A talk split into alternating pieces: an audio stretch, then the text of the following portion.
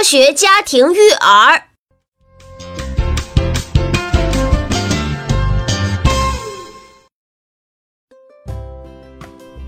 今天唐爸接着给大家说一说唐爸唐妈产后嘿嘿嘿的那些事。这是本系列第二期，连续收听不要忘记订阅电台哦。更多育儿知识，搜索微信公众号“科学家庭育儿 ”，ID“ 科学育儿二零一二”。爸爸妈妈们想知道的都能在这里找到答案哟。上集我们说到，产前产后嘿咻的辛酸泪，今天。我们就来聊聊是否应该与娃分床睡，宝宝交给他人到底怎么样呢？说到这个分床睡，男人嘛，自然是有自己的小九九的。旁边有个奶娃娃，干啥都不方便，不是？这好不容易体验一把春宵一刻值千金，结果他哇的一哭，就变成了镜前花，水中月。唐爸空淌两行西湖泪呀。但是即使如此。在请教了科学家庭育儿的几个专家之后，唐爸还是要肯定的说，宝宝需要妈妈，不可以太早跟娃分床睡。首先，可能会影响宝妈的奶量。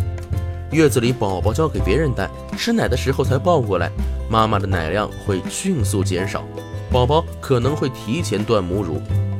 其次，宝妈会各种不放心，思念，久久难以入睡。再大的房子也不会完全隔音，而且变化的女性激素和愧疚会让妈妈时常惊醒，总会竖耳听听宝宝是不是在哭。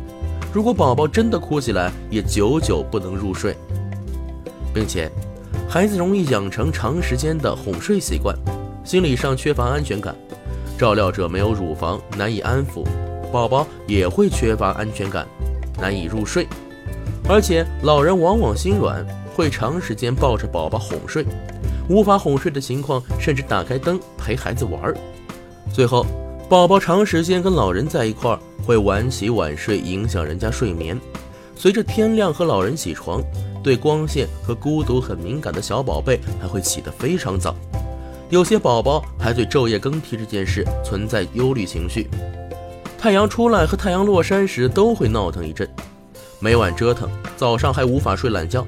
这样全家都被吵得非常疲惫，所以啊，不要过早的和宝宝分房睡，也不要将他交给别人带。